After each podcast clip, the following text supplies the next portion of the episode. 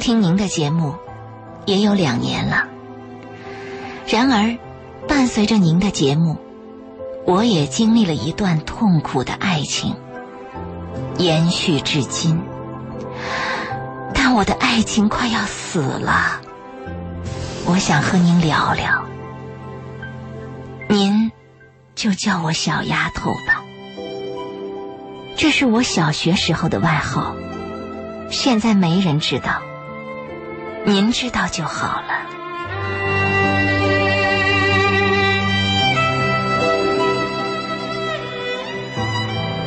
我是大专生，专业是会计，身高一米六八，体重四十七公斤，九二年生。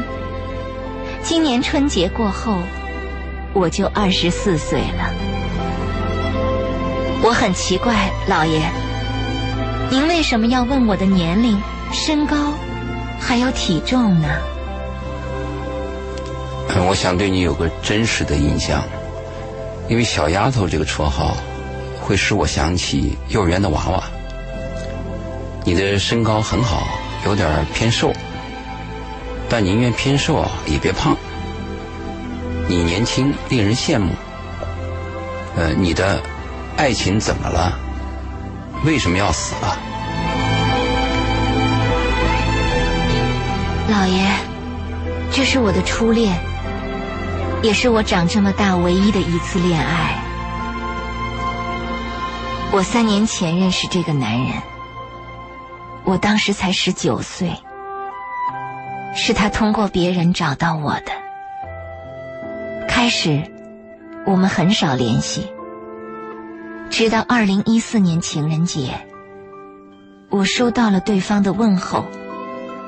也许是情人节那天我特别孤独，他的问候使我非常感动，一下子就对他有了好感。从那天开始，我们的微信就越来越频繁了。如果一天没有他的微信，我就会心慌。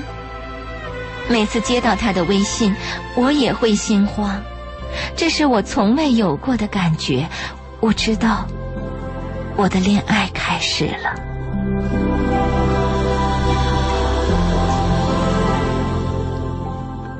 这个男人约我吃饭，和我聊天，关心我的每件小事，体贴入微，特别会夸奖我。也就是你常说的甜言蜜语，但是，我喜欢。反正我和他在一起就十分快乐，我说啥他都迎合我，我开心极了。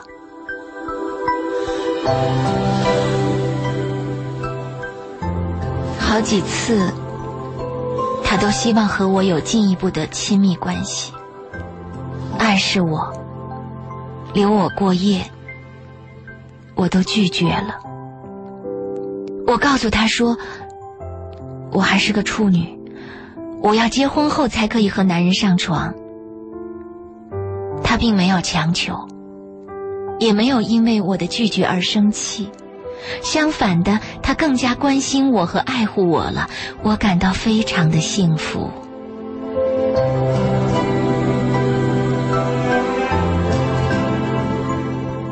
几个月后，我的父母知道了这件事，他们坚持要和这个男人见面，这个男人也同意了。没想到，见面后，我的父母就坚决的反对这个男人，说这个男人不靠谱。我问父母：“你们就见人家一面，怎么就下结论说人家不靠谱呢？”结果，父母越是反对。我就越是坚决，但是父母的话常常刺激着我，我也开始暗中观察和旁敲侧击这个男人。结果，真让我父母给说着了，这个男人真的对我有隐瞒。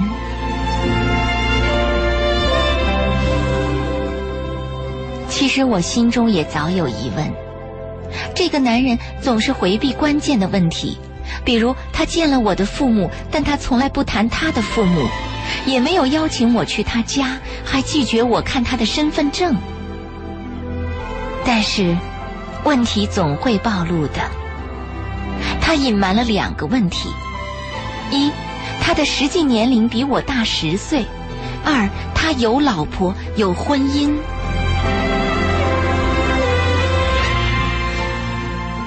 当我知道真相时，我整个人都懵了，就像有人在我的背后朝我开了一枪，我毫无防范，瞬间就被击倒了。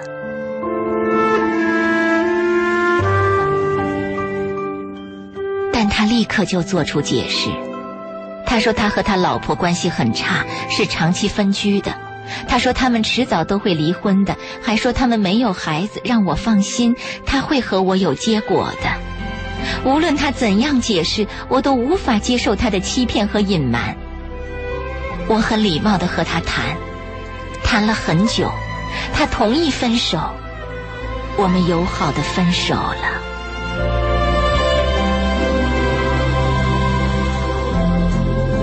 因为是友好分手。我们还有联系，藕断丝连。他每个周日都会打电话问候我，一个月后他又约我吃饭，我接受了他的邀请。吃顿饭又会怎样？反正我闲着也是闲着，有个人陪你吃饭，总比一个人闲着好多了吧？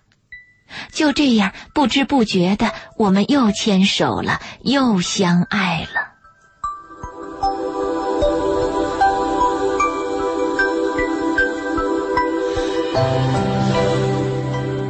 回想起来，这次反复是最糟糕的。我怎么会糊里糊涂的就回去了呢？现在想想，我都很恨自己，我讨厌自己。这次复合后，他似乎更谨慎了，特别注意我的情绪，只谈我们高兴的话题，总是顺着我。至于婚姻、孩子、未来，一句话都不提。我们过得十分快乐。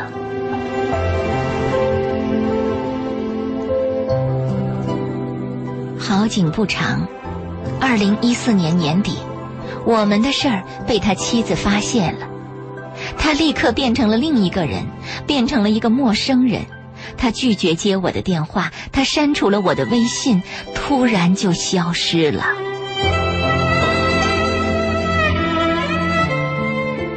就这样，我又懵了，就像有人在我的背后又朝我开了一枪，我又被击倒了。我又成了一个孤独的人，没有电话，没有微信，没有问候，突然从高峰跌到了谷底。我第一次经历这种突变，我无法承受一个男人昨天还和你亲密无间，今天就冷酷陌生。我痛苦无比，一个人流泪，整天不吃饭，开始失眠，然后抑郁，非常煎熬。这可能是我一生最艰难的日子了。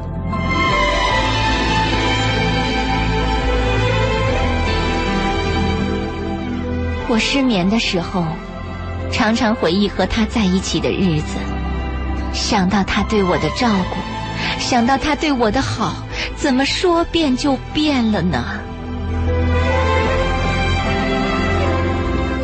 二十多天以后，我突然收到了他的电话，他说了很多。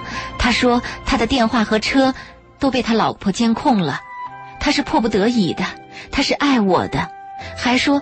他正处于创业阶段，需要他老婆的帮助，还说他会离婚的，说他不会要孩子，一旦离婚就净身出户。这一次，我再也无法相信他说的话了。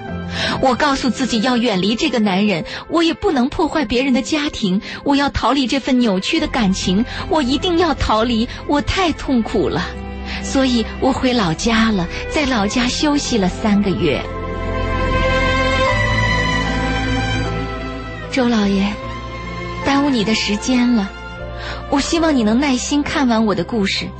新年刚开始就给您这样的感情宣泄，我真的很抱歉。谢谢你的信任，我仔细看了你的经历。旁观者似乎很难理解你，但是我知道这种感情的复杂性和麻烦。你说你听我的节目有两年时间了，如果你一直听、认真听，怎么会这么糊涂？是我说的不好，还是你的听力差、理解力差？我不止一次说过，选择男人的第一标准是诚实。对一个开始就隐瞒年龄、隐瞒婚史的男人，你怎么会一错再错？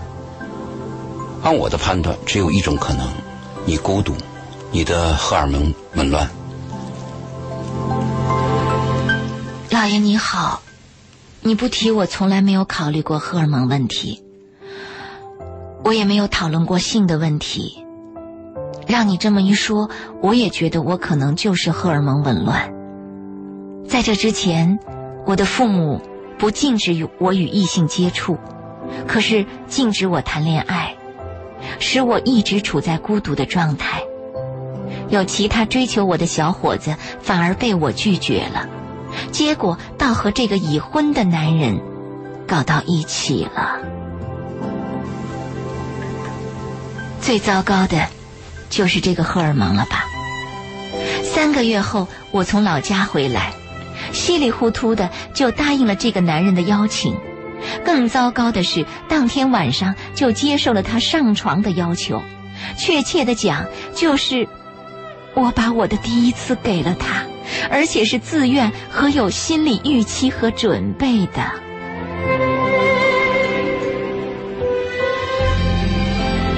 从生理上讲，第一次对我是痛苦的。我清楚的记得他说的一句话：“怎么？”你就这样把第一次给我了，而我至今也无法准确的表述我当时的心情。虽然我幻想过性，也对性充满好奇，但我受到的教育是传统的，非常看重自己的第一次。我的第一次一定是结婚后才可以有的。但是我却完全违背了我的价值观，违背了我的心愿，稀里糊涂的就把自己的第一次给了这个男人，而且还越陷越深。可能，这就像老爷您说的，是我的荷尔蒙紊乱吧。长期单身的人容易荷尔蒙紊乱，女性比男性会更严重，因为女性的羞耻心。生理被动、好面子这些因素，一旦在感情上判断失误，往往会陷得很深，造成的损失可能会更大。如果你听我的节目，应该知道我强调的重点，特别是在两性关系的选择方面，首先是要有识别善恶的能力。如果没有善恶，只凭感觉，只爱听甜言蜜语，这是非常危险的，很容易上当，不是吗？我是一直听您的节目，也知道您说过的善恶，但是我对这个男人从来没有想过他的善恶，就是和他在一起很开心，他给我送礼物，愿意给我花钱，时常给我小惊喜。我没有其他男人的经验，我只有过一次暗恋三年的经历，但仅仅是暗恋。这个男人是我的第一次，我第一次体验到一个男人对我的照顾和关心，我感到很幸福。我在节目当中反复提醒恋爱的男女，刚开始谈恋爱重要的不是说我爱你，而是要学会说 no。也就是说，要坚持原则和你的底线。但是你已经没有底线了，你早已经放弃了原则，不是吗？我还在节目当中提醒过你们，要注意第一次的别扭。这个第一次的别扭，很可能就是今后导致你失望和导致你分手的原因，不是吗？我真的应该反省和自责。我是一直在听您的节目，只是觉得您的节目好听，说的有道理，但没有想到这种事儿会发生在我的身上。还有更倒霉的事情，我都不知道，您会因此怎么看我？我第一次跟他上床后，我们的关系似乎又复合了。我甚至默许了私下和他的来往，还告诫自己避免影响他的婚姻，避免被他的妻子发现。那段时间，我六神无主，见到他恐慌，离开他茫然，失去了往日的快乐，也没有任何的目的。居然有一次是我自己约他上床，我都不知道自己是怎么了。去年七月，我又一次受到重创，他的妻子怀孕了，我又懵了，又像有人在我的背后朝我开了一枪，我又被击倒了。我气愤，我质问他为什么反复欺骗我，为什么当初说不要孩子，今天却又怀孕了？他说。他不知道妻子是怎么怀孕的，还说他想不起来是什么时候和妻子上过床，甚至说那不是他的孩子，又说可能是他喝醉了。他满口胡言，完全没有逻辑。我知道六月份他做了包皮手术，两个月后就怀孕，这完全是他计划好的。我实在无法理解一个人可以这样卑鄙，而我却一直相信他，真诚的对待他。他怎么忍心这样待我？太可怕了！这一年多，我一次又一次的被蒙骗，每次离开他又回到他身边，总想不会吧，他不会骗我吧，他不会这么坏吧？但残酷的现实告诉我，我的命运很差，我遇到了一个坏男人。可是，我又能怪谁呢？我都不敢告诉我父母，因为当初父母就非常反对这个男人，是我自己要坚持的。现在只能哑巴吃黄连了。我又开始失眠，又一次消瘦。这一年，我昏沉、麻木、堕落、放纵，生了许多次病，痛苦到极致。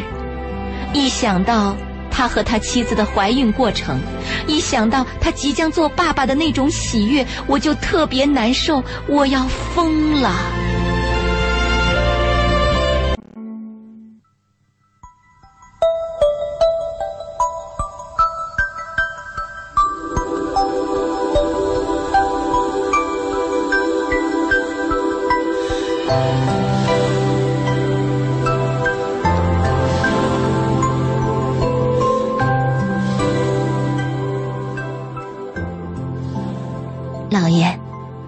那个男人说，他要离婚，不生孩子，要净身出户，要和我有结果。现在他改口了，和当初的口吻完全变了样。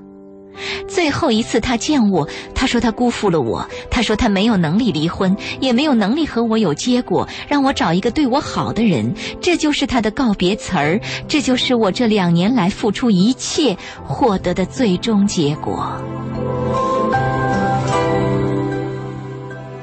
今天的这个结果是我意料之外的，虽然我当初并没有设定任何结果。也没有向他提出任何要求，也没有对他抱有任何希望，但我还是很难受。一想起自己的经历就流泪，除了难过和流泪，我还能怎样呢？很显然，你后悔这两年的经历，后悔和这个男人发生的一切，也后悔自己的执迷不悟。但是，这一切都是你自己坚持做的。你违背父母的意见，你回避朋友的忠告，一意孤行。假如你遇到的是真爱，即使你遍体鳞伤，我也会支持你，你也会有美好的回忆。你现在之所以难过，不是你的付出，也不是你没有回报，而是你被人骗了。人最难过的就是你爱他，不设防，毫无顾忌的爱他，结果却被他骗了。这才是你最伤心的、最难过和最后悔的原因。你伤心的不是离开这个男人，而是你自己刻骨铭心的爱情，是你自己的错爱。所以我不止一次说过，女人和男人那种关系是哪种关系不重要，重要的是对方一定要是一个好男人。只要对方是一个好男人，无论你和这个男人是哪一种关系，女人都会有收获，都会美好。而好男人的第一个标准就是诚实。你说你的第一次是为了爱情，那假如让你重新选择，你的第一次可以有三种状况可以交换：婚姻、爱情和利益。你愿意选哪一种？你还是坚持爱情吗？假如生命可以重来，我首先希望自己不要经历这份痛苦，宁愿选择平淡无奇的生活，相夫教子，有一个简单平和的家。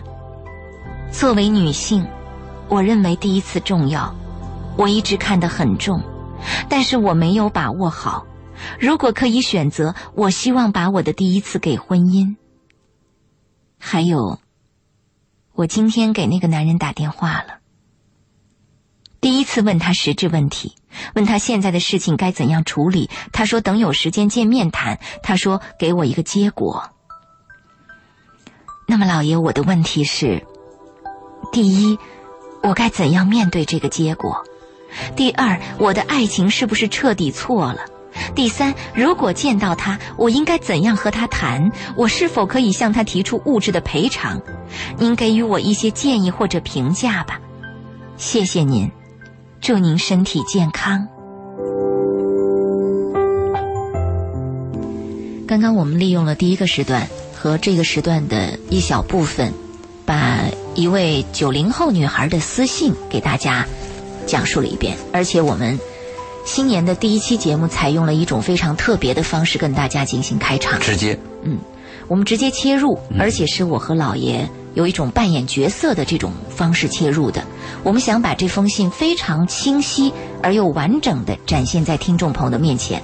当然，这并不是一封信所表达的内容，而是数封信表达的内容，也是老爷花了整整一天的时间，把这位女孩。几封信当中的内容全部传到了一起，整理改编成现在的这样的一个状态，确实也付出了很大的一个工作量。嗯，谢谢老爷给我们这样的一封完整的信，给了听众朋友一个事件的原貌的呈现。我想有这样的困惑的问题的女孩子还有很多，应该说这样的一封私信是非常有代表性的。对，她这个女孩刚开始就跟。我收到其他的私信一样，不一定引起你的注意，因为她有很多私信来往。但是我发现她回复特别快，而且很真挚。我第一个问题就问他，可不可以在节目当中谈？嗯，他说可以。如果他说可以，就引起我的高度兴趣。嗯，因为有代表性嘛。没错。所以我就反复跟他的交流，这个交流持续了几天。实际上，我们念出他的信只有三分之一。嗯，他有很多的内容。为什么说他这封私信呢？就是他有代表性。没错。他这里边牵扯到一个贞操观的问题，有一个判断失误的问题，有一个被人骗的问题，还有就是我们最敏感的第一次的问题。嗯。去年我们做了一期做了一些节目呢，啊，有的听众特别喜欢这个，有的喜欢那个。其实我个人比较喜欢的是我们去年做的一期是项链。嗯。就谈了一下莫泊桑的项链，我们对那个项链有了一个重新的认识。特别我们强调了项链里边那种诚实、人和人的互助、丈夫和妻子的不离不弃，还有伊莱斯杰夫人对马蒂尔德的帮助的悲悯之心。嗯，我们谈了这些东西。我最喜欢这台节目。还有一期节目也受到大家的欢迎，就是《我的初恋我的爱》，对，这是很多男性观众喜欢的。是的，男人都希望碰到一个。年轻的女人无条件的爱着自己，这所有男男人的梦。嗯，去年有一期节目就是我的初恋，我的爱，讲的是一个女孩爱上一个老男人，爱的无私无悔，而且那个老男人居然还没有钱，这是我们想不到的。我们可以断定那里边有爱情的成分。嗯，但今年就碰到了这么一个非常特别的一个私信，我感到诧异的是，他允许我们谈他这个隐私。嗯，我们就谈了这个话题。我的初夜，我的爱是这个，确实是他的初夜，也是他的爱。嗯，他问的第一个问题是我该怎么样面对这个结果？就是他要这个男人说有空见面跟他谈，要谈这个结果。对我跟他的建议是啊，你不要去指望他跟你谈结果，因为结果不是谈出来的，结果是一个事实。嗯比如我们有一天，哎，我们怎么样了，那是一个事实。嗯，他谈就是一个说法，是，而是你应该面对怎么样，呃，怎么样面对这个男人的说法。嗯，那我的建议就是，你不可能听他怎么说，因为这个男人已经没有诚信了。他的第一次、第二次、三次让你中枪，是，把你放倒，嗯让你懵，给你带来痛苦，你还能听他给你一个什么说法吗？嗯你只能说你讨要一个结果，比如你想怎么样，就这个女孩你想怎么样。可是这里边比较糟糕的是，这个女孩前半段和她跟这个男人的经历都是以爱情的身份和状况介入的介入的。假设你现在突然来个物质条件，嗯合适吗？是，嗯、但是我感觉到老爷您在跟他说这个面对这个结果的时候，似乎也是希望他应该有一些条件在跟这个男人交谈，是吗？我的建议就是你去谈就什么条件，啊，是吧？你你你有没这个条件？如果这个女孩说我没有条件，我只是伤心，那就是你真的是爱情被你的爱情伤心了，就过去了，你爱错人了嘛。如果你要有结果，你就想好，嗯比如你应该给我多少钱，或者是你应该对我怎么样，或者我有个什么条件，你要帮我怎么样，你有没有？如果有，你就直接提提出来。但你提出来归提出来，提出来也甭指望。对方会答应，啊或者是会满足。嗯为什么我们说爱情和婚姻有一个根本的区别呢？爱情不受法律保护，是，婚姻受法律保护，没错，而婚姻受法律保护。所谓法律对婚姻的保护，最后保护的不是你们的感情，也是你们的财产。没错。法律可以介入你们的财产分配，嗯，爱情哪有啊？爱情纯粹是说是你自己的事儿。自愿的对啊，，这个就是爱情和婚姻的一个区别。纯粹是情出自愿啊。事过你有悔无悔，那就是看这个事件的发展的情况了。但是你看他第三个问题就提到了说，如果我向对方索要这样的一个物质赔偿，是不是呃可以？他也提到了这个问题。如果她是我妹或者我女儿，我就说放弃。多？恶心的一件事情啊！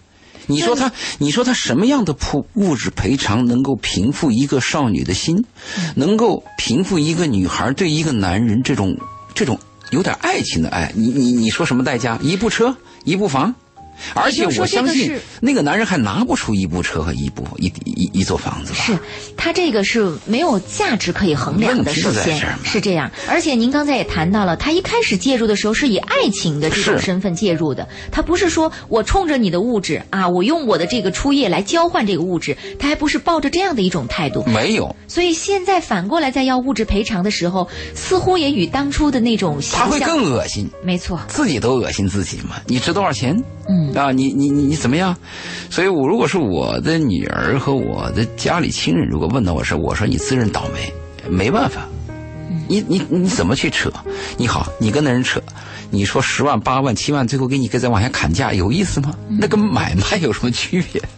哎呀，真的是这样。所以看到这个女孩所走的一步又一步、一错再错的这个过程，心都是揪着的。你在想，怎么会有这么单纯的女孩？怎么会有这么不分善恶的女孩？回过头来又想想，我们曾经在节目当中反复的提到过一个概念，很多父母就是培养自己的女儿，像培养的像一只纯洁的小小白兔啊。嗯这个小白兔，小白兔对长大以后很容易就遇到大灰狼了。呃，淑女啊，我们喜欢淑女，呃，也经常歌颂淑女。淑女有两个特点，第一是不懂性，第二是不懂钱。嗯这个淑女是一定要碰到一个人保护她的，嗯。淑女是缺乏自我保护的。淑女如果碰到好男人，那是她一生的幸运；淑女如果碰到坏男人，那问题现在好男人的几率低啊，是啊，你你你你怎么办？所以这个淑女呢，她她缺乏自我保护，那么我们怎么样培养孩子呢？比如，说，我们每个做母亲的时候，怎么样教育女儿呢？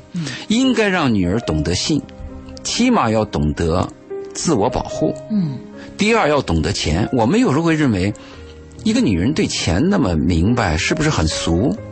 其实我们应该这样看：一个女人，一个成熟的女人啊，应该懂得钱，懂得利害关系，但是一个可爱的女人是不仅仅懂得钱，而且还懂得比钱更珍贵的东西。没错，我们是这样分析的？是，可是你看现在的做母亲的，一味的，呃，我们不说母亲啊。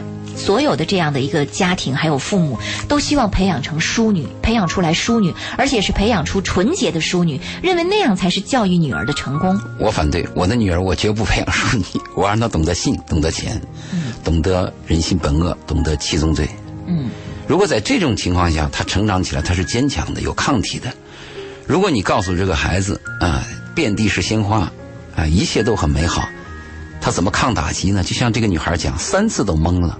其实第一次懵了，你就应该有全身而退，就应该有有有这个防备嘛，对，应该反思嘛。嗯，这里边就有一个教育问题了。我发现啊，一个人啊，他从小的时候一直长大，如果他有一个惯性，有一个惯性的习惯或者是思维意识啊，嗯，他猛的一下，即使明白了个道理，他都刹不住腿。有道理，是这样。你发现没有？嗯，如果这个人。很早的时候，他就有那个演习和应变能力。嗯，他到时候的时候遇到问题，他能刹住。如果你你一一直往前走，从来没有人告诫，从来没有预防针，他碰到这个事情的时候，就像他不会吧？他反复问自己嘛，他不会吧？他不会是个坏人吧？他不会吧？他怎么会不会呢？我们一再讲，要注意第一次别扭，要学会说 no，嗯，要有原则和底线。结果他全破了，嗯，怎么不会呢？我们的节目是说空话吗？是，你看他就像您质问他的，他一直在听我们的节目，但仍然会这样处理问题。他自己也说，我只是觉得节目好听，有道理，但没想到这样的事会发生在自己的身上。他也提到，他父母对他的教育是允许和异性接触，但不准谈恋爱。对，嗯，他这个就非常的严格，允许和异性接触，那就相当于同事啊、领导啊，但是禁止谈恋爱。那你就会造成这么一个。他第二个问题问的有点意思，他说：“我的爱情是不是彻底错了？”嗯，这个他问到的，如果是纯粹是爱情的话，这怎么来区分对错呢？其实爱情是没有对错，爱情你爱错了人，那就是你自己倒霉了。嗯，你爱对了，你就幸福了。因为我们谈到爱情和婚姻的区别，它有很多区别。一个是爱情不受法律保护，婚姻受法律保护。其中爱情还有一个特点，爱情是可以独立存在的。你完全可以一个人发生爱情，就是我爱着对方，对方甚至都不知道。是最有名那个电影是《海上钢琴师》。嗯，他爱着那个女孩他想把自己一生的作品，嗯，这个作品是一盘呃，灌制他音乐的一个 CD，哎，一一一个一个唱片，嗯，对，制作人都跟他讲，跟这个男人讲啊，你有了这张唱片，你这辈子不愁吃不愁喝。嗯。他居然要把这张唱片给一个陌生的女孩，连名字都不知道。最后这个女孩离开他，可能都把他忘记了。嗯，他还在想这个女孩，就是这个，那那就是他心中的爱情。所以你要问我，你的爱情是不是错了？爱情啊，很难说对与错。如果把对方，你或你，你可以这样问我，你说是不是我爱错了一个男人？我可以给你肯定的回答，你爱这个男人是爱错了。但是你说你自己的爱情是不是错了？这个就很难回答，因为爱情就有这种牺牲，有这种体无完肤、遍体鳞伤。嗯，而且爱情就是那种我愿意，我愿意，对，嗯，我我我无条件的愿意为对方做牛做马，我无条件的愿意为对方赴汤蹈火，是，就是没有条件的。嗯，这个男人有家，我愿意。这个男人骗我，我愿意；这个男人说不生孩子，后来又生孩子，我愿意；这个男人说不跟我结婚，我也愿意。爱情真是没有条件。甚至这个男人后来抛弃了我，不搭理我啊，这个永远的不跟我没有任何的联系，我仍然愿意。反正那是我自己的爱情，这就叫爱情。是，最后实际上我问了他一个比较嗯严峻的问题，我说：假如生活可以重来，嗯，你会怎么选择？他的第一说。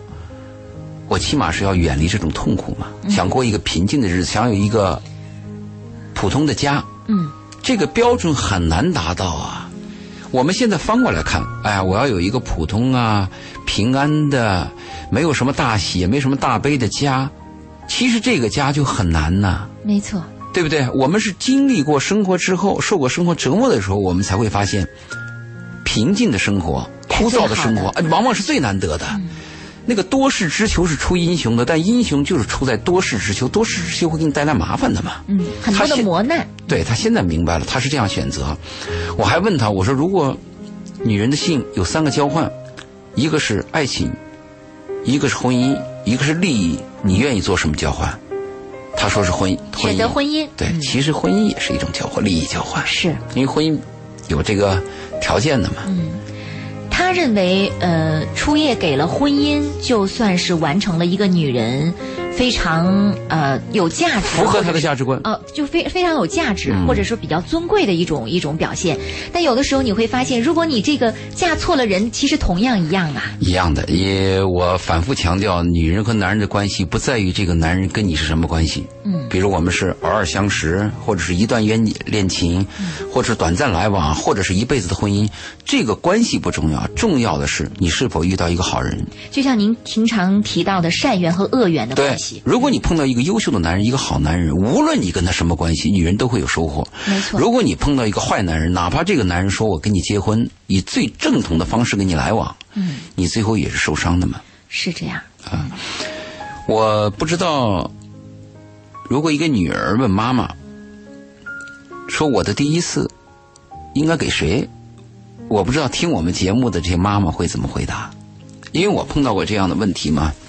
我说过吗？我去日本回来的时候，在飞机上和我那个养女在一起，她当时在上大学，她就突然问我嘛，嗯，三个小时，有充分的谈话时间。哎，我很好奇您是如何回答她的？对这个问题，实际上因为我讲过这个课，所以她问我的时候，我是立刻就回答了。嗯，他说：“老爸，你看我现在还是个处女。她说你觉得你是专家吗？你觉得我第一次应该跟跟谁？嗯，一般的父母的教育最传统的是婚姻嘛，婚姻里，再一个高尚一点爱情嘛，嗯，低级一点嘛，那你要有条件嘛，就是利益交换嘛。嗯我们发现什么问题呢？为爱情的后悔的特别多，因为爱情是来来得快，来得及去的也快。对，而且爱情你把握不住，它是个感觉问题。是，为婚姻的问题好像是比较正统。嗯我们发现后悔最少的是利益交换啊，啊，你帮我调个工作，我跟你怎么怎么样，后来工作也调成了，呃就是 contract，就是我们这个合同契约达到扯平了嗯扯平了，这种是是后悔最少的。那您比较赞成这一点喽？不，其实这三点我都不赞成，因为我是这样看待生命的，生命是平等的。有些人会这样认为啊，这个女人的处女和男人在一起是男人的第一，好像占便宜了。嗯其实女人的第一次是属于您自己的，啊哈，而不是属于某个男人的，应该是你有支配权，当然了。你，你愿意在什么时候把它献出去，完全是属于你自己。当然是啊，我的身体我经营嘛，我们不能有器官歧视嘛，没错，啊，所以我当时跟那个女孩回答是这样：只要你愿意，只要你确认，嗯，这两点很重要。就没什么可后悔的。没后悔的。其实这话听起来很简单啊，只要你愿意，只要你确认，确实，只要你愿意，什么就没有任何强求，没有任何附带条件，没有任何外界的压力压你，或者是引诱你，只要你愿意，这是最基本的一个最朴素的一个愿望。嗯就我的生命是平等的嘛，我自己想做一件事儿嘛，我喜欢嘛。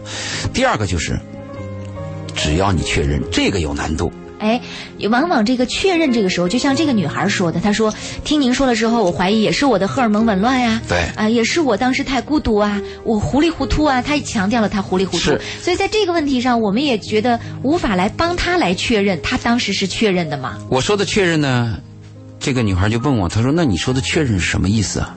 我说：“我给你打个比方，比如你今天晚上，我就喜欢我们家门口的那个开电梯的，嗯，我就喜欢那个小伙子，我就想和他在一起，我就想和他怎么怎么样。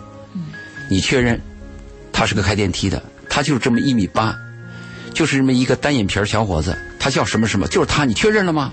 确认了，好，你跟他有了一夜之情。嗯，两年以后你回来再看，他还是个开电梯，还是那个小伙子，只是老了一点。嗯，三年以后他可能不开电梯了，但他曾经是开电梯，他又有了工作的转换，还是那个人。十年以后你回忆到这经历，确实是这么一个真实的过程，你确认没有问题。我害怕的是什么呢？一个女孩看的那个人呢，他是个诗人，啊，就觉得他无比的高尚和有情趣。嗯，试过之后发现他是个骗子。流氓对，我说的确认是这个，就是你的女孩，你自己做事儿的行为，行为能力人，你有没有这个确认的能力？就像我们这个女孩，你确认她吗？他似乎不确认。对一开始的时候，他确认他是一个单身的、很好的、很爱他的男人，最后发现他是一个比他大十岁的，然后有婚史的、有婚姻的男人。接下来不断的在确认，他又不断的被欺骗。所以女人的贞操观呢，她会这样认为啊，我应该属于一个男人，这一点首先我否定，这个贞操观应该属于你自己，对吧？第二呢，就是在婚前，女人的贞操观属于我自己，婚后你另外一个男人来问我，我可以回答，我曾经和某某男人有一夜情，到此为止。嗯，我和那个男人有一夜情，跟你无关，因为我并不是认识你之后嘛。是，我是认识你之前，那是我自己的生活嘛。有些女人会认为挺委屈，或者有些女人还有点心慌，觉得被质问。你有权说 no。如果一个男人在这个问题上跟你纠缠不清，这个男人就 pass 了。没错。所以这个我为什么回答我那个女孩？我说你只要你愿意，你确认即可。我是以生命平等、以性平等这个概念去回答这个问题的。我既没有扯婚姻，也没有扯爱情，嗯也没有扯利益。啊，所以呢，听我节目的这些家长，你们想想我今天这个谈话，当你的女儿有一天突然问你这个问题的时候，你会怎么引导？你会怎么回答？这一刻实在是太深刻，也太重要了。听到今天这个九零后女孩的私信，我不知道收音机前的家长朋友们如何去考虑自己的女儿。嗯，当我们读到这样一封信的时候，其实我们的心是非常难过的。一个鲜活的、纯洁的这样的一个生命，在爱情当中所遭遇的这样的一种欺骗啊，让自己今天变成了这样的一种状况。你看，就像他说，他说他的爱情死了，嗯，我真的很担心他往后如何去看待爱情和婚姻，他如何去度过自己心理上的这种，呃，谴责自己、看不起自己、对恨自己的这样的一关。最后一封信我还问他了，我说如果我在礼拜四的节目当中评述你这个事情啊，你最希望我从哪一点怎么谈？他都很茫然，嗯，不知道。所以这个孩子又让人心疼，嗯，哎呀，又让人惋惜，哎呀，我说不清楚。我们做一个这样的假设啊，就是这个男人没有骗她。假设这个男人一开始就告诉她，我要生孩子，我不能离婚，我有家。嗯，那这个女孩跟他有了这样的经历以后，他会后悔吗？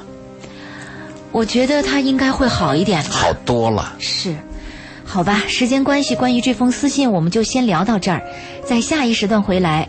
欢迎听众朋友通过热线电话八八三幺零八九八，公众微信搜索八九八周玲，在两个平台上可以跟我们来互动，谈一谈你对这封私信的看法，说一说你目前的现状和处境，也聊一聊你的故事和难题。稍后《鹏城夜话》继续再见。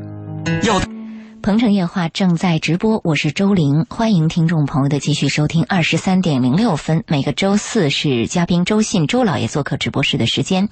我们在这个周四啊，跟听众朋友，呃，介绍了一封九零后的女生写来的私信。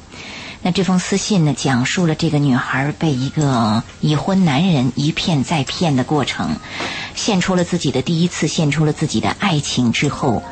嗯，被遗弃啊，这样的一个经历，我想很多听众朋友在听的过程当中，都会也会想到自己的情感经历，也会想到如果自己经历这样的过程，会有什么样的态度和呃考虑以及想法。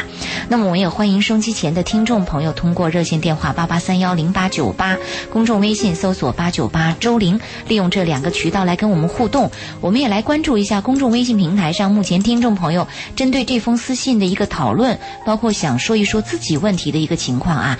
小小草说：“可怜的孩子一开始就错了，可是你看他的家长。”在见了这个男生之后，已经说了这个男的不靠谱。越反对他越坚持。哎，这就是你强调了，说这个家长有时候越往下按呢，他就越扬起来的这个翘起来这个可能越高。反逆心理嘛。对，逆反心理呃就是。我我也跟这个很多年轻人谈，我说你的父母呢，在你们的眼中呢是个老人，笨，嗯，落后，被淘汰了，不会上不会上网啊，也不知道什么大数据，但是往往在一些俗的问题上，在婚姻大事上。我建议你们听听他的意见，因为老人就是站在最俗的立场上，站在你的立场上，在跟你谈。嗯，在看人。对，嗯，你会发现老人这个毕竟是经历过世事啊，这个很多的这个婚姻就是很俗的嘛。对，婚姻多高尚。所以这个看人、识别人的这个方面，在婚姻这个角度上站在这个立场上，会帮你看得更加全面。嗯，六万语说，周老爷初夜观念会得到较多人的认同吗？性平等，女人在这方面可没有底气呀。那是整个文化、整个社会的问题嘛，它不是一个人的问题嘛。你看中国电影，这个经常可以看到男女之后，女人会说我是你的人了，你看着办。你看看西方的电影，试过之后，女人会说 “wonderful, thank you”，两个完全不同的概念。嗯。这个还有一位朋友说，主持人周玲姐你好，又听到你的声音了。先说说我的爱情吧，我也谈过几个女朋友，一个是我的初恋，她是我们老家的人，母亲觉得她个子太矮了，不满意，说以后有了孩子之后个子也会矮。后来和这个女孩就无疾而终了。前段时间我看上了一位外地的女孩，母亲又说她是外地人，以后结婚了不靠谱。为了这些事儿，我跟母亲争论了很多次，母亲也是个很固执的人，听不进我的意见。我现在也不知道该怎么。解释了，你看有些家长啊在旁边干预干预这个子女的爱情，像这个九零后的女孩，我们会发现他们她的家长干预啊，似乎是站在一个我们感觉到很正确的这个，好像是对，但是有的这个家长干预呢，又似乎是在棒打鸳鸯。我们说过，家长对子女的婚事啊，只有建议权，没有决定权。嗯。特别是你的孩子喜欢对方什么脖子粗细呀、眼睛大小啊、腰怎么样了、肚子怎么样、屁股怎么样，这是你孩子的事儿，跟你没关系。对。但是有一个情况你可以介入，如果你发现你孩子找的这个人他有品德上的问题，嗯，有危险，那家长要立刻介入的。比如我们谈的今天私信这个女孩，她的父母见到那个男人就说男人不靠谱，不靠谱啥意思？就可能有不诚实的意思啊，所以他的父母感觉是对的嘛。他讲的是原则问题嘛。这个原则问题，家长可以介入；其他的问题，应该尊重孩子。像这个来私来微信的这个朋友，我们给你的建议是：你都十八岁以上了嘛，你是独立行为能力人嘛，你的事情应该你把握嘛。嗯，如果说父母喜欢谁，那是父母自己去找的问题。今后是你跟他过日子，又不是你爸你妈跟他过日子。没错，我估计也有这么一个现象。这个男孩找到这个女孩，心里本身就不太满意啊。然后爸妈一说也就散了，找个理由。如果男人死了白呆的看上一个女孩，父母想说，想说散也是有难度的。确实，哎，那个女孩如果看上一个男人，你父母说说看，你越说他越反弹。嗯，就像这个女孩似的。对，还是要从这个男人身上你自己找找原因。你大概可能就是你对人这个女孩，你本身就有点看法，父母在旁边给你敲点边鼓，找个理由或者就下来了，也就算了。嗯，好，我们再来看下一封听众朋友在公众微信平台上的留言，涉及到隐私问题，我们在这儿就不念他的名字了。他说：“周玲，周老爷，你们好，很喜欢你们的节目，每次都会下。”在反复的听，也在思考。我是在没离婚的时候遇到的他，这个他是男性的他啊。我们俩从离婚，从没离婚到离婚，我知道我们违背了道德，可我们依然都选择了离婚。就他们俩都在婚姻当中啊，遇到了彼此，都为了对方离，为了对方离婚了。他离婚后，房子给了他妻子，两个孩子却归他抚养。我离婚后，两个小孩也归我抚养。呵，这俩人如果在一起，有四个小孩，热闹。因为种种原因，因为种种原因，他父母反对。去年的十月一号，我去了他家。在去他家回来之后，他父母劝他复婚。我知道他在挣扎，他在徘徊。就在十一月四号那天，打他的电话他不接，发信息也不回。那晚我没睡觉，就这样发了疯似的打他的电话发信息。就在第二天早上，他给了我一个答案。他说：“我不能生，我是节育的女人。”当时我的心都崩溃了。这都这么多孩子了，还要考虑生育的问题啊？我觉得这是一个借口吧。也许是。我收拾好心情继续上班，可越想越难过，就想到了前夫，然后就打个电话过去。我说：“你能陪陪我吗？”他说：“能。”那天下午我们逛了公园。那晚我们又在一起了，可事后我心里很清楚，我们再也回不到以前了。从那次之后，我决定不管以后怎么都不再联系他。可就在六号，现在的那个他联系了我，他说他爱我，不能失去我。我也知道我爱他，也放不下他。我们就这样又联系着。经过这次，我说我不能生，你要想好了，我不想再伤一次。他说想好了，以后的他真的再也没有不接我的电话，也不再说我不能生的问题了。周老爷，我真的不知道他是怎么想的。他说过完年他一定要和我好好的在一起。他说他没来是因为时间的原因。他是去年九月份离的婚，在离婚后一直都没来深圳。我知道我们也都还需要时间。我知道他是个说到做到的人。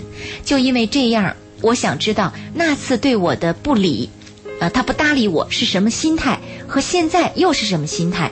周老爷，我真的有些迷茫了。你的心态我们不好判断，因为一个表现它背后有很多种心态，都可能有这样的表现。当我跟他的讨论时，要注意，要注意一个特点。我们有句话这样说的：“新衣旧友，衣服要穿新的，朋友呢要找旧的。”我们常常会对一个陌生的朋友充满信心，是因为我们不了解这个新朋友的毛病。嗯，我们有时候会厌恶自己身边的人，特别是自己的老朋友，是因为我们特别了解老朋友身上的毛病。嗯，如果他要听我的建议，在这个新的男人和他的前夫之间做选择，我是建议回到前夫的身边。你会发现，往往人和人之间是距离产生美。嗯，距离有时候光产生距离，因为真正的男女关系还是要在一起。他说他跟他的前夫又有了一个晚上的同居，嗯，发现没有以前的那种感觉了。以前的感觉不重要，但是你这一个家和你们的历史，还有你们的孩子，还有你生孩子之前的那些阵痛和你丈夫在你身边的陪伴，以及你们度过的难关，这些是任何人都无法替代的。嗯，是。如果这个男人，就是你新的这个男人，他可以第一次突然发生个变卦，他会有第二次。嗯。是吧？因为你跟这个男人都是在一种婚姻状态，你们俩有个地下情，地下情比较浓烈，越压抑越偷，他就越甜蜜嘛。嗯。但是你们俩一旦成为夫妻之后，他带两个孩子，你带两个孩子，还有其他的问题会很多。如果我要选择，我宁愿回到我的前夫身边，宁愿我跟着我的前夫比较枯燥，比较无聊，我也不愿意再和一个新的人去来往，因为人性都本恶，何必呢？老爷，您看，我刚才说人和人的关系距离产生美的原因是，他跟他的先生同在一个屋檐下呀，就像您说的，彼此太了解了，太熟悉了，所以已经没有新鲜感看到都是缺点，对，看到全是缺点。而他和那个地下情的这个男人呢，看到的全是优点，全是激情，全是美，全是好。可他没有想想想啊，这两个重组的家庭会面临多大的风险和难题。而且那个男人曾经在一刹那就否定过你，说你不能生，啊，我就否定了你。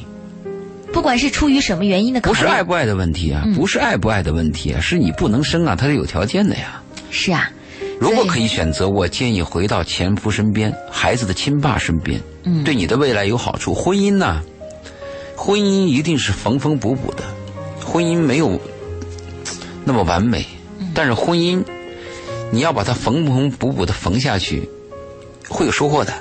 你看，其实我觉得这个女人她是把自己的生活过得。越来越复杂了，嗯，就把我们说刚才说的这个，只有经过磨难的人生才会体的体会到平淡的生活最美好。他原本已经拥有了最美好的生活，可是他却把它给破坏掉了。对，我们还有一句话这样说吗？对自己熟悉的路呢，我们可以做进一步的打算；我们对自己陌生的路呢，我们要做退一步的打算。你跟这个新的男人要重新成立一个新的家，是一个陌生的环境，你一定要做退一步的打算。假设有一天这个男人又提出同样的问题，你不能生，你怎么办？你一定要有二手准备。那我们对熟悉的人，我们要做进一步的打算。也就是说，你和你的前夫是比较熟悉的嘛？他的前夫挺好嘛？在最困难的时候，这女人说了一句话：“你能不能陪陪我？”男人说：“行，那就陪你了，陪一晚上，逛公园 啊，陪了一晚上，嗯。”你这种招之即来挥之即走的丈夫是多难得呀！嗯，确实是这样的。嗯，何氏秋风悲画扇在公众微信平台上说，针对我们刚才的这封私信啊，这个九零后的女孩的私信，她说，要是那个男人一开始没欺骗她，可能就不会走到这一步，也许不会开始就结束了。哎，我反对。如果那个男人不欺骗，也会走到这一步。为什么呢？因为一个坦诚的男人也会博得一个女人的好感，因为。这个男这个女孩认识这个男人只有十九岁，十九岁的女孩是非常冲动的，而且荷尔蒙的紊乱会造成人行为上的异常。嗯，她完全有可能。但这个女孩试过之后的难过，她难过在哪里呢？她难过的不是她的初夜，嗯，也不是说这个男人非要跟她有什么结果，因为这女孩她讲了，她一开始就没有计划，一开始就没有要求。一开始就不求结果，他确实有爱情的成分，有荷尔蒙的问题，但是呢，他最后难过的什么呢？他难过的是三次中枪，被这个男人一骗再骗。是，假设这个男人开始就跟他讲好了，我是一个什么状况，我是怎么怎么样，这个女孩还跟他有了这样的经历，嗯，他不会难过，这是肯定的，或者说难过的会少，我们会肯定吧。第二呢，我们就可以说，也可能会发生这样的事儿，所以我一再跟女孩讲。要找一个好男人，那什么是好男人呢？好男人第一标准就是诚实嘛，对不对？你去买个电冰箱，电冰箱便宜，你看看它的技术指标，那性能就差一点嘛。嗯。你买电冰箱贵，贵一点，你看它性能，性能就好一点嘛。如果一个男人给你讲，我离了三次婚，现在外边还有几个私生子，还有俩女人扯不清。好，你跟了我，你一定不会为这个事跟我扯皮。如果一个男人跟你讲，我是个处男。结婚以后，你发现这个男人外边有四三个私生子，你受得了吗？人没有享不了的福，呃，人人那个什么，只有只有这个受不，呃，就是人是享不了福。嗯，人没有受不了的罪，只有享不了的福。是，人任何罪都能受，但是人受不了那种意外的灾难啊，意意料之外的，嗯，对吧？比如你你亲爹亲妈在床上横了四五年了。他突然死了，你可以接受嘛？甚至你认为也该死了。嗯。但是一个好朋友，第二天早上说好了要爬山，第二天早上突然死了，他就是个普通朋友，你也受不了。是。所以我们要明白这些概念。哎呀，真是这样。好，我们来看。所以我讲诚实最重要。嗯。我们来看看下一位听众朋友在公众微信平平台上的留言，也是针对这封私信的。茉莉花，他说：“两位周姓老师，晚上好，好久没有听到你们那久违的声音了。听到节目中女孩的私信，心里只有难过与同情。那个可怜的女孩啊，为了她心里的爱，却付出了不值得的爱，而发展到这个结果。我个人的旧观念，或许是她自己的命运安排。爱情路要经过这样一个大坑，才能找到真正爱她的人吧。嗯。”说到这儿，我也想问问老爷，您认为这个九零后女孩她所经历的这段情感算是爱情吗？如果单纯讲她自己有爱情的成分，因为爱情有些特点她身上具备，不求回报、冲动、荷尔蒙紊乱啊，这些东西都都存在。嗯。但是刚才那个听众讲，他说爱情要经历这个大坑，我倒反对，因为我们经历一些小坑嘛，何必要经历大坑呢？是啊。孩子，女孩五六岁的时候，我们就培养她识别善恶。嗯，再大一点，我们让她知道怎么样跟男孩什么样男孩来往，怎么样有分寸。我们陪她看爱情电影的时候，我们要教育这个女孩哦，这个男孩为什么可爱？是他的外表吗？还是他的品德？嗯，还是他的勇敢？还是他的无私？我们要教育的嘛。是，我相信这个十九号的女，这个小丫头啊，这个叫小丫头的女孩，她没有听过。爸爸妈妈跟他讲这些问题。你到底爱一个男人什么？对，什么东西使你值得爱、着迷？其实最值得爱的是人的人品。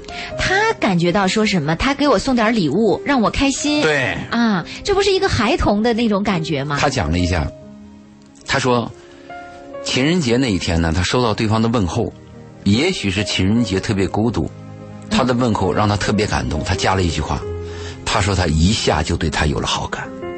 这个一下就有了好感，就是没根据的。啊，鲲鹏说了，可是老爷，绝大部分的女孩子都不喜欢诚实的男人呐。那是这这女孩有问题吗？贱吗，对不对？我们人身上有很多贱毛病，为什么一个好好的诚实男人告诉你自己本真的事情呢？你反感他？为什么一个虚假包装你喜欢？那是你的问题嘛？嗯。为什么很多女人受了骗，哭哭啼啼到我这来说，我往往并不同情？对我并没有同情。啊，尽管他的事情确实令人同情，但我的第一反应不是同情，我第一反应是活该，因为你自作自受嘛。嗯，你为什么要听好听话？为什么喜欢一个照顾你情绪的男人，而一个照顾你生活的男人被你给忽略了？忽略了。对，照顾生活和照顾情绪是两种男人啊。这个老男人对这个女孩照顾的是情绪，哇，你哄着你呀，你说说说是顺心的话呀，避开一些问题，你说西就是西。而照顾你生活的男人往往是。不会照顾你情绪，说话也笨，经常没眼色，但是你一旦有困难的时候，他会第一个站在你面前。是。哎呀，所以你看，女人就是喜欢听甜言蜜语。不光女人，男人也一样，人性的弱点。人性的弱点。好，我们来看最后一封听众朋友在公众微信平台上的留言。时间关系，只能关注这一封了。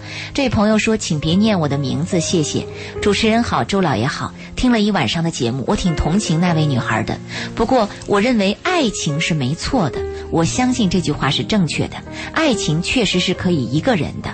我深深爱着一个女人，这个女人在婚姻之中，而我是单身。这个男孩子单身。嗯嗯。我过了，我和他过了一段很开心的日子。最后因为某些原因，我们被迫分开。还有十六天，我们就满一年了。我从未放下过他，不管是工作还是生活，我总会有意无意的想起他。有时候休息的时候也会想他，就会到他楼下偷偷的看他。有时候为了看他一眼，一等就是一天。我不知道自己还有多久才能走出来，也不知道和他还有没有可能。至今为止，我也忘不掉他，也不想找其他人。我心里只有他。这个男孩子可能认为他这个就是爱情，而且认为就是他一个人的爱情。有，嗯，这个他说的也有这个有爱情的成分，因为爱情它有一个还有一个特点，专一，嗯哼，排他性，嗯，无条件的排他性。比如他现在爱的这个女人是个已婚的女人，他他不计较这些条件，嗯，他心中没有任何人能装得下，他心中只有他，这也是爱情的一个特点。但注意这种事情呢，有风险啊。就我们在考虑爱情的时候呢，如果你没有牵扯到第三方，仅仅是你们两个人，任何情况似乎都可以接受。但是你现在这个爱情牵扯到第三方，也就是说，那个女人是有丈夫的嘛？嗯，牵扯到第三方的利益和利害关系，我提醒你要警惕一点。再一个，怎么样忘记这个女人呢？有两个办法，一个是时间，嗯，时间长了，这个女人身上的毛病和你的成熟，你自己会感到失望吗？第二个最有效，就有一个更好的女人来替代他，来填补你。但他不想找，不是你想不想找，是那个缘分到不到的时候。对，呃，这个男人他认为他没有打扰这个女人，他只是一个人在默默的爱着对方，在想着对方。嗯，没错啊。如果是这样的话，那确实很高尚。这叫剃头挑子一头热。我们今晚的鹏城夜话就到这儿，因为一封私信，不知道会不会引起更多的听众朋友的思索与思考。我们也愿收机前的家长朋友们在教育自己的孩子的时候，能够早一点让他明白。关于爱情，关于人性，就是老爷经常谈到的，爱情要从娃娃抓起，还要关系到利益，利益还有丑恶都要知道。是，我们下个周四的同一时间接着再见。好，再见。起伏的背影，挡住哭泣的心。